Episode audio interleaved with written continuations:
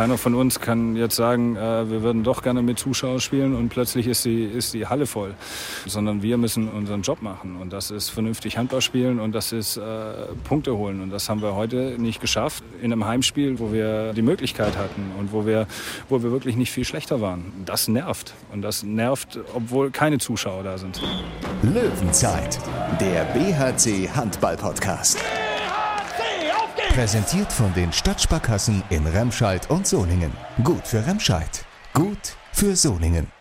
Warum kann der BHC in Düsseldorf nicht gewinnen? Hallo zum BHC Podcast. Ja, irgendwie scheint der ISS-Dom den Löwen kein Glück zu bringen, denn auch gegen die Füchse Berlin gab es eine Niederlage mit 29 zu 31. Ja, es war wieder eines der Spitzenteams der Liga, aber es wäre halt auch wieder mehr möglich gewesen. An Action und Aufregern hat es diesem Spiel auf jeden Fall nicht gefehlt. Auch über die ein oder andere Schiri-Entscheidung müssen wir sicher nochmal reden und gehen der Frage nach, wie geht's denn nun weiter? Kann es am Donnerstag ein Spiel gegen Melsungen geben oder nicht? Das und mehr in dieser Löwenzeit. Ich bin Thorsten Kabitz von Radio SG und wie immer mit dabei mein Kollege Thomas Rademacher aus der Sportredaktion des Solinger Tageblatts. Grüß dich. Ja, hi Thorsten. Und im Interview dabei haben wir diesmal Lukas Stutzke, Kapitän Fabian Gutbrot und BRC-Geschäftsführer Jörg Föste. Ja, Tom, das war ein anfangs munteres, am Ende nervenaufreibendes Spiel. 10 zu 9 nach einer Viertelstunde, einige Fehler, aber auch einige Tore auf beiden Seiten in der ersten Halbzeit. Dann schien der BRC sich aber gefangen zu haben, ging mit 17 zu 16 in die Pause. Aber wieder konnten die Löwen in der zweiten Hälfte daran nicht anknüpfen.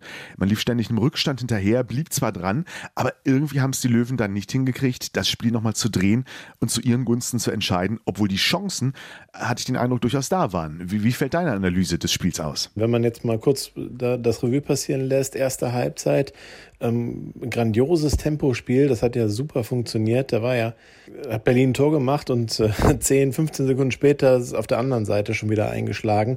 Äh, und wenn man auch sonst eine Balleroberung hatte, ähm, ist man voll auf Tempo gegangen, musste das ganz selten mal abbrechen, hat immer wieder getroffen.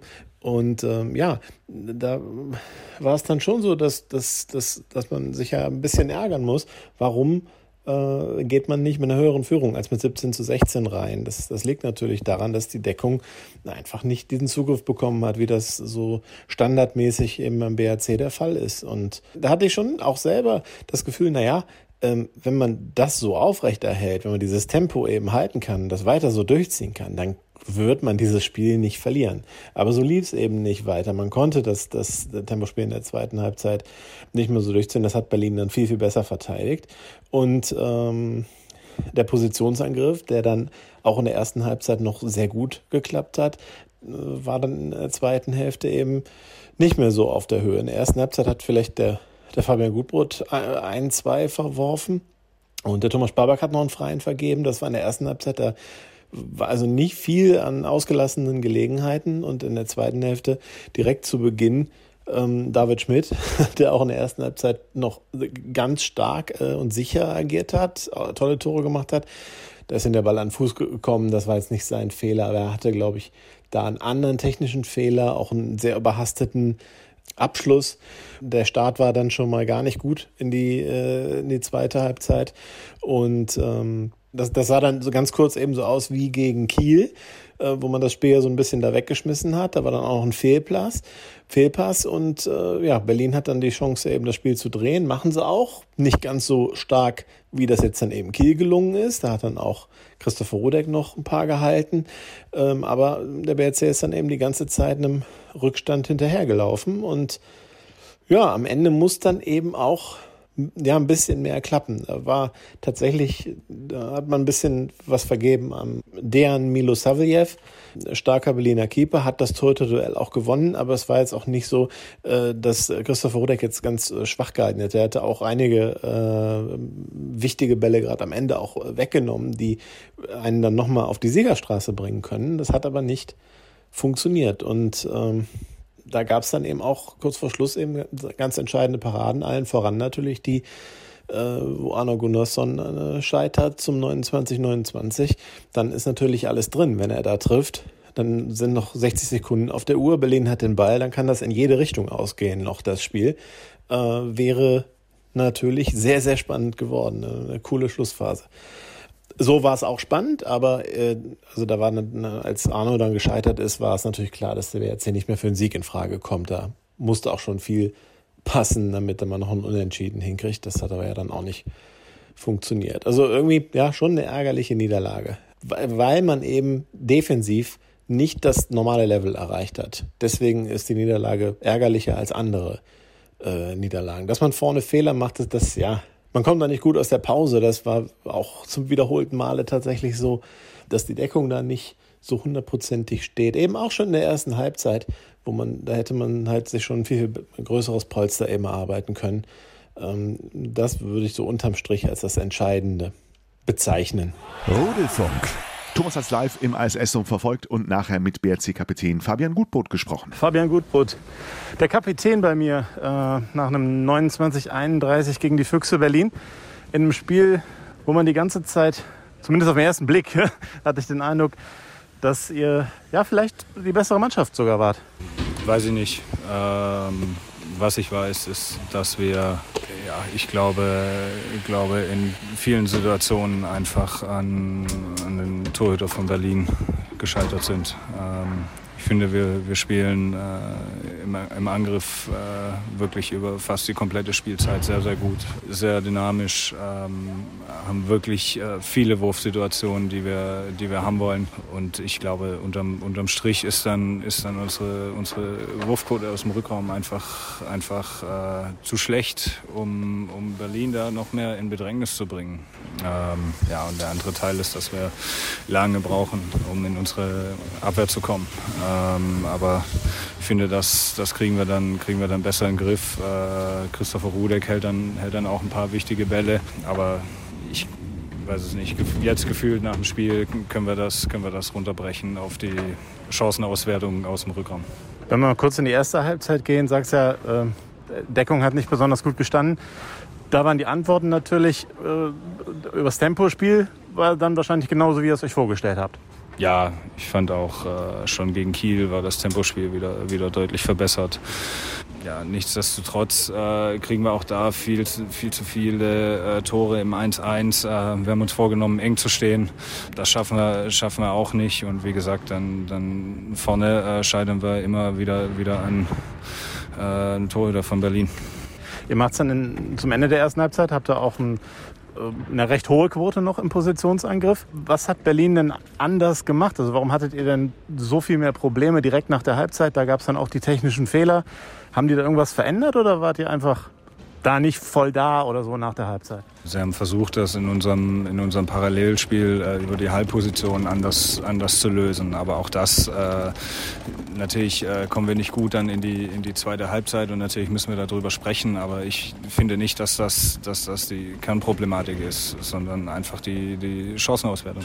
Blicken wir nochmal auf eine äh, Szene da am Kreis. Ich äh, weiß nicht, ob du sie gesehen hast, gegen äh, Masenic, gegen äh, Chaba sieht so aus, als würde er äh, sich mit dem Ellenbogen da doch ja, recht rabiat Platz verschaffen. Wie hast du es gesehen? Ja, also so wie ich das gesehen habe, ist das eine, ist das eine Tätigkeit von äh, Masenic. Aber wie gesagt, das ist vielleicht ein Blickwinkel, ich weiß es nicht. Äh, Chaba sagt das, sagt das auch, aber ähm, keine Ahnung. Also von meinem Platz hat das ausgeschaut, als ob, das, äh, als ob er sich mit, mit dem Ellenbogen Platz macht, der auf Gesichtshöhe ist. Die Schiris haben, haben sie offensichtlich nicht gesehen. Es wirkt dann ein bisschen wie ein Alibi für beiden zwei Minuten zu geben. Ja, keine Ahnung. Also ich weiß nicht mal genau, wie da die Regelauslegung ist. Ähm, finde aber, also grundsätzlich bin ich Fan davon, wenn der Schiedsrichter das nicht sieht, ähm, dann kann er das nicht pfeifen. Also und das ist, er sagt, er hat es nicht gesehen und dann weiß ich nicht, was, was danach noch war. Da war dann so eine kleine Rudelbildung. Und dann haben sie sich entschieden, beide eine, eine Zeitstrafe zu geben. Keine Ahnung, ob das, ob das gerechtfertigt ist oder nicht. Ich glaube, das ist die vierte Heimniederlage im fünften Spiel. Ähm, gut, ihr hattet natürlich äh, zu Hause sehr starke Gegner, das ist gar keine Frage. Trotzdem hat man natürlich das Gefühl, ja, äh, zum Beispiel bei der Szene mit Chaba, da wäre so eine Klingenhalle ja explodiert. Ne? Das hätte ja bestimmt einen Eindruck oder auch hinterlassen auf den Gegner, auf den Schiedsrichter, auf euch alle im Prinzip. Äh, vielleicht auch einen Schub gegeben. Ähm, das merkt man dann schon dieses Jahr, dass das Publikum einfach fehlt und man, weiß ich nicht, dann in diesen Heimspielen vielleicht auch ein paar Punkte mehr hätte mitnehmen können? Grundsätzlich mit Sicherheit, aber ich bin ich bin es irgendwie leid, darüber zu sprechen. Also mich nervt das auch äh, inzwischen ähm, brutal. Also was keiner von uns hat einen hat einen Impfstoff äh, im Keller, keiner von uns kann die kann die Situation ändern, ähm, auch wenn wir uns das alle äh, wünschen würden. Wir, also wir versuchen das anzunehmen, die Situation äh, so wie sie ist, sind froh, dass wir, dass wir äh, Handball spielen dürfen ähm, und wünschen uns natürlich nichts mehr als, als Zuschauer in der Halle. Aber ähm, jetzt, weiß ich nicht, jede Woche darüber zu sprechen, ist natürlich auch müßig, weil keiner von uns kann das, kann das beeinflussen und äh, keiner von uns kann das, kann das lösen. Sondern äh, was wir lösen können, können ist äh, auch ohne Zuschauer erfolgreich zu sein. Und das ist unser Job. So ist es wohl. Ähm Jetzt wisst ihr schon, wann ihr das nächste Mal antretet. Geht ihr wirklich von Donnerstag aus gegen äh, die MT Melsung, die ja, ich glaube, dann erst Dienstag oder Mittwoch aus der Quarantäne kommt? Wir haben uns jetzt mit, mit Berlin beschäftigt und äh, waren froh, dass das relativ frühzeitig klar war, dass wir gegen Berlin spielen können. Ähm, ja, ob wir jetzt gegen, gegen Melsung spielen oder nicht, weiß ich nicht. Ähm, keine Ahnung, äh, wann das entschieden wird, wer das, wer das entscheidet. Äh, da bin ich der falsche Ansprechpartner. Ich hoffe nur, dass wenn wir spielen, dass das, dass das so früh wie möglich klar ist. Ich entnehme deinen Aussagen, die ja dann doch, ist auch in Ordnung, ein bisschen genervt sind, dass du dich halt voll auf das konzentrieren willst, was du beeinflussen kannst, also das Sportliche. Ja, so ist es, weil äh, das, ist, das ist auch das Einzige, was wir, was wir tun können aktuell. Also nochmal, keiner von uns kann, kann jetzt sagen, äh, wir würden doch gerne mit Zuschauern spielen und plötzlich ist die, ist die Halle voll, sondern, sondern wir müssen unseren, unseren Job machen und das ist vernünftig Handball spielen und das ist äh, Punkte holen und das haben wir heute nicht geschafft. Äh, in einem Heimspiel, wo wir, wo wir äh, die Möglichkeit hatten und wo wir, wo wir wirklich nicht viel schlechter waren. Ähm, und das nervt. Und das nervt, obwohl keine Zuschauer da sind. Ja, kann man raushören. Tom, lass uns noch mal kurz reden über die Szene, den äh, Nahkampf zwischen Marsenic und äh, Cabasic. Wie hast du es in der Halle erlebt? Die Situation und dann natürlich auch die Reaktion der Schiedsrichter. Das war natürlich eine Aufregerszene. Eine Viertelstunde vor Schluss hat Marsenic äh, gegen Cabasic einen Zweikampf. Berlin war im Angriff und äh, dann geht er schon mit seinem Ellenbogen, wenn man sich das auch nochmal anguckt in der Aufzeichnung, ja, ziemlich hart eben so mit dem Ellenbogen nach hinten gegen, gegen Chabas äh, Oberkörper. Und da kann er sich nicht beschweren, dass er da äh, eben nur, nur zwei Minuten bekommt. Also da hätten doch viele, äh, viele Schiedsrichter rot gegeben. Und ich nehme einfach an, die haben das dann da in der Situation nicht so wahrgenommen und war natürlich blöd.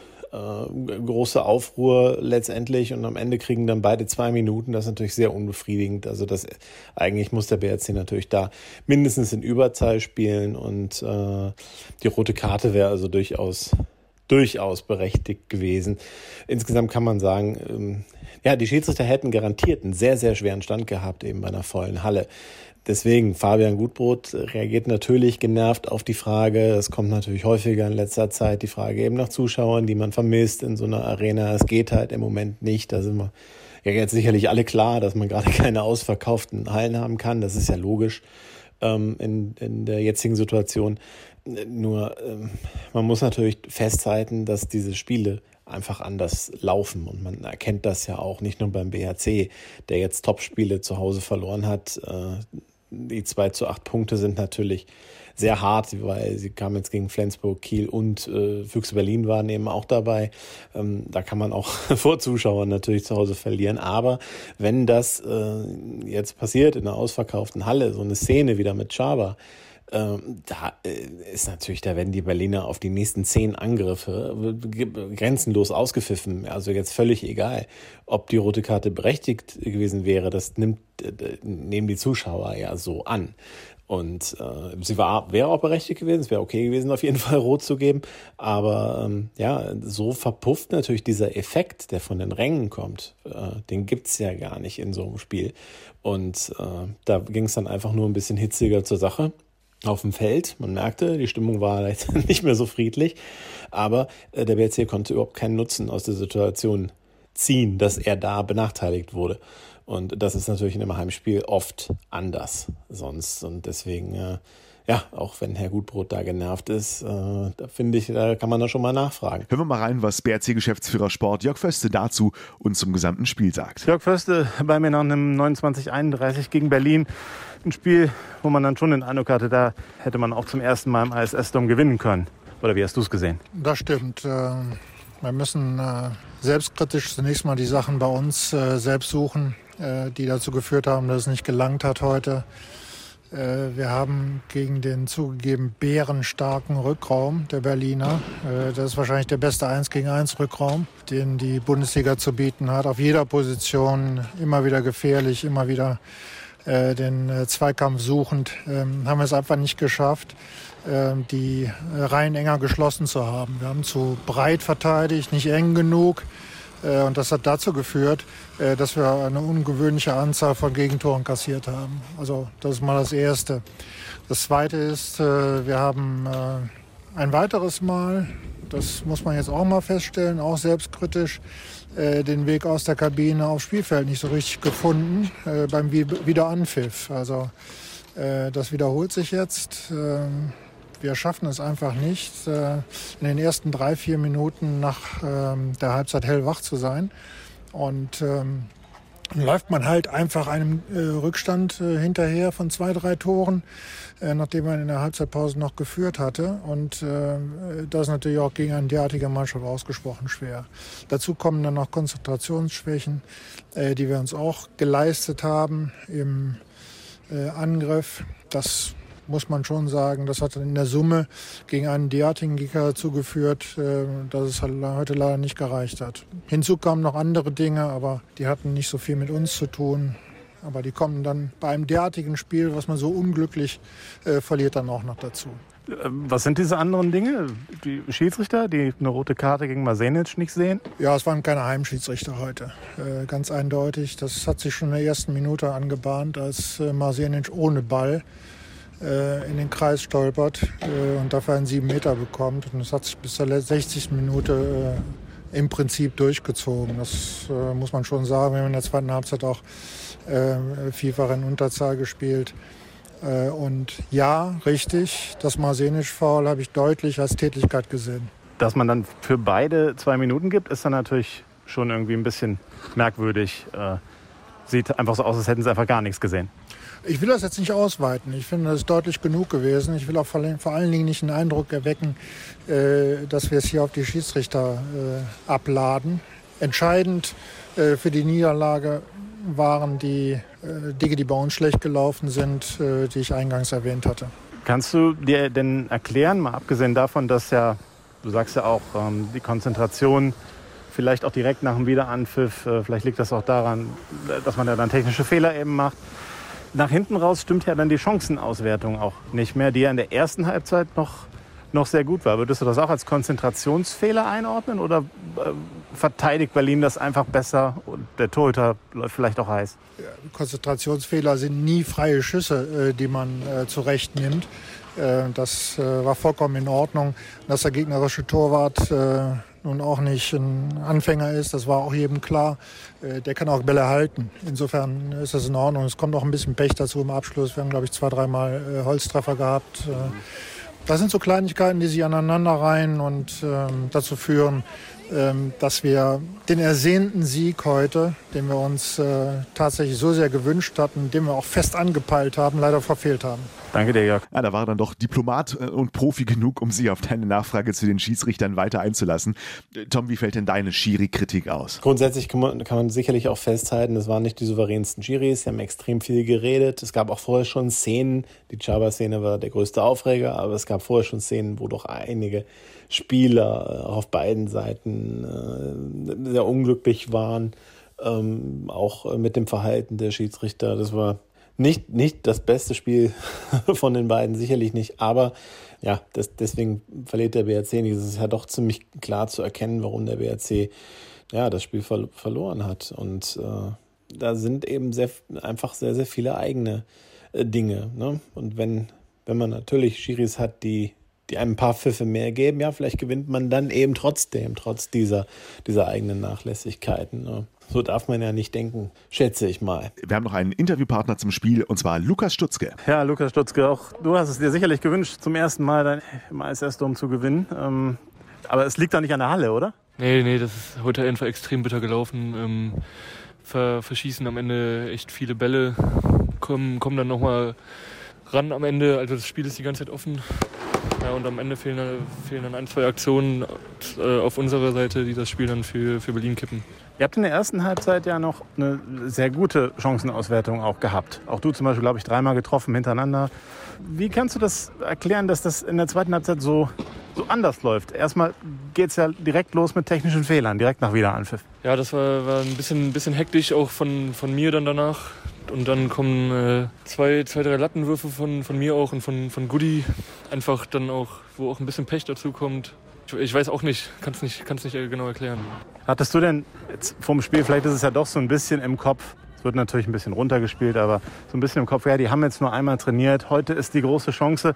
Macht's das ähm, noch ein bisschen bitterer, jetzt gegen die Füchse zu verlieren an so einem Tag als an irgendeinem anderen Tag?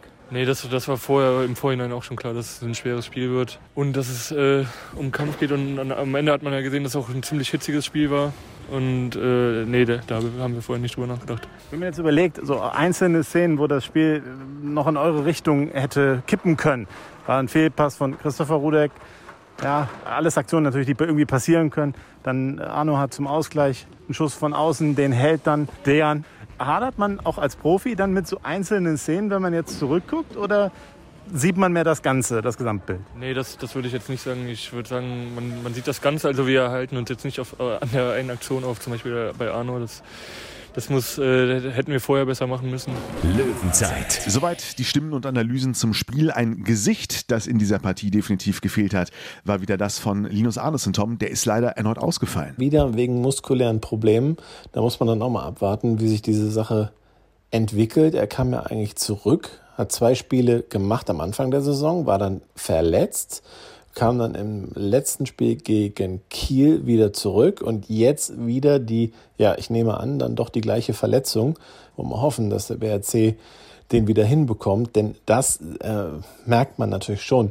Ähm, da äh, ist das eine super Option, die da eben fehlt mit Linus Arnason auf der Spielmacherposition. Und ja, kann man nur hoffen, dass er sehr, sehr bald wieder auf der Platte steht. Drück mir die Daumen. 29 zu 31 verliert der BRC gegen die Füchse Berlin und hat damit jetzt zum ersten Mal in dieser Saison ein negatives Tabellenkonto mit 7 zu 9 Punkten. Chance, das wieder auszugleichen, wäre am nächsten Donnerstag. Da ist das nächste Spiel für den BRC bei der MT Melsungen angesetzt. Äh, aber du hast Zweifel, ob es stattfindet, ne? Tatsächlich, ich bin da ein bisschen überrascht, dass man nichts gehört hat, dass das Spiel irgendwie vielleicht verlegt werden könnte oder dass man darüber nachdenkt, das Spiel irgendwie zu verlegen. Äh, denn die MT Melsung ist nach wie vor in Quarantäne, kommt Dienstagabend oder Mittwoch da raus und äh, hat dann zwei Wochen gar nicht trainiert. Deswegen wundert mich das, dass man nichts hört. Ähm, ich habe auch nochmal nachgehakt, auch äh, beim, beim BRC. Man geht also fest davon aus, dass das Spiel eben am Donnerstag ist. Das Hygienekonzept der Handball-Bundesliga sieht jetzt auch nicht vor, dass man da ein Spiel äh, verlegt. Also da steht zumindest da nichts Konkretes äh, dazu drin. Ja, und dann gehen wir erstmal davon aus, dass man am Donnerstag in Melsungen spielt. Auch da, wie gegen Berlin, die ja auch aus einer Quarantäne kamen, die hatten kaum trainiert. Äh, vorher ist es auch bestimmt eine gute Chance, äh, in Melsungen mal zu gewinnen. Also rein objektiv, wenn, wenn die Mannschaft nicht trainieren kann, ist das ja nun mal, ist das ja nun mal ein Vorteil. Das ist vielleicht mental, äh, vom Kopf her, die sich sagen, naja, äh, wir spielen das völlig befreit auf dann eben. das mag sein, aber grundsätzlich, wenn man sich selber von gut lange, langfristig vorbereiten kann und der Gegner nicht, dann hat man sicherlich äh, eine größere Chance in so einem Spiel. Und so war es ja auch jetzt beim BRC gegen die Füchse.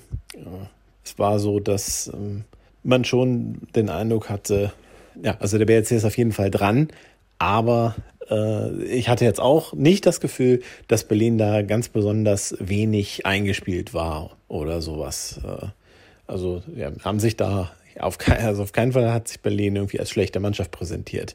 Speziell nicht im Angriff. Aber auch der BRC hat abermals bewiesen, dass sie den Spitzenteams gefährlich werden können. Nur wieder wurden zu viele Chancen vertan, um daraus auch zählbare Punkte zu machen. Wird darauf ankommen, da jetzt nicht in eine negative Spirale zu gelangen, um nicht zu sagen, es gilt für die Löwen, die Kurve zu brechen. Ob und wann das gegen die MT Melsungen gelingt, wir werden es verfolgen. Aktuelle Infos zum BRC wie immer im Solinger Tageblatt und bei Radio RSG. Und dann sagen wir Tschüss, bis zur nächsten Löwenzeit. Wir hören uns. Löwenzeit, der BHC Handball Podcast. Präsentiert von den Stadtsparkassen in Remscheid und Solingen. Gut für Remscheid, gut für Solingen.